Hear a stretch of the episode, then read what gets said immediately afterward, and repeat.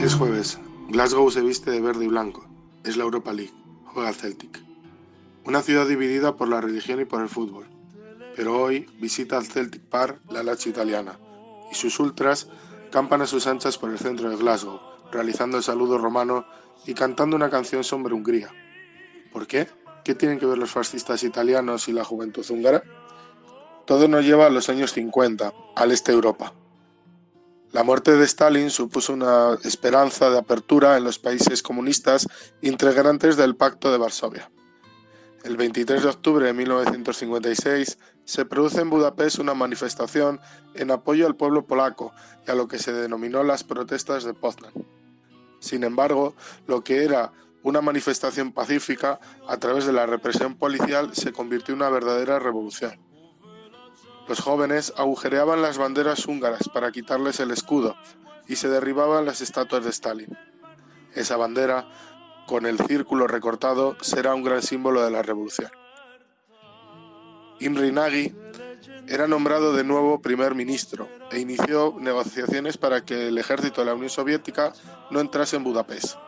Pero el 1 de noviembre, entre otras cosas, anunció que Hungría abandonaba el Pacto de Varsovia Junto a las imágenes de revueltas y otras decisiones, no se llevó bien estas eh, peticiones en el Kremlin y los tanques soviéticos del Ejército Rojo entraron el 4 de noviembre en Budapest.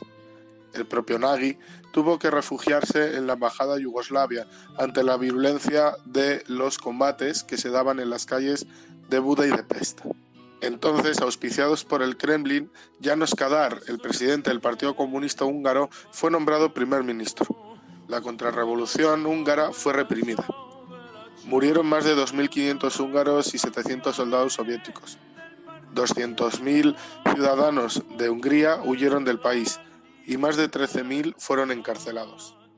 Fue una sangrienta revolución en los días de octubre y noviembre. La canción Avanti ragazzi di Buda se convierte así en un apoyo filofascista anticomunista escrita por Pierfrancesco Pintigori, que grupos de extrema derecha italiana y fascistas siguen cantando como himno, en especial en este caso la curva norte de la Lazio, donde se entona cada partido. Ya dentro del campo, los escoceses no dejaron pasar su oportunidad de oponerse al fascismo, una seña de identidad de esta grado. Les espetan numerosos eh, cánticos antifascistas, pancartas y les reciben con una imagen de Mussolini, a testa in you, como dicen los partisanos italianos, cabeza abajo colgado en la Piazza Loreto de Milán y un lema, seguid a vuestro líder.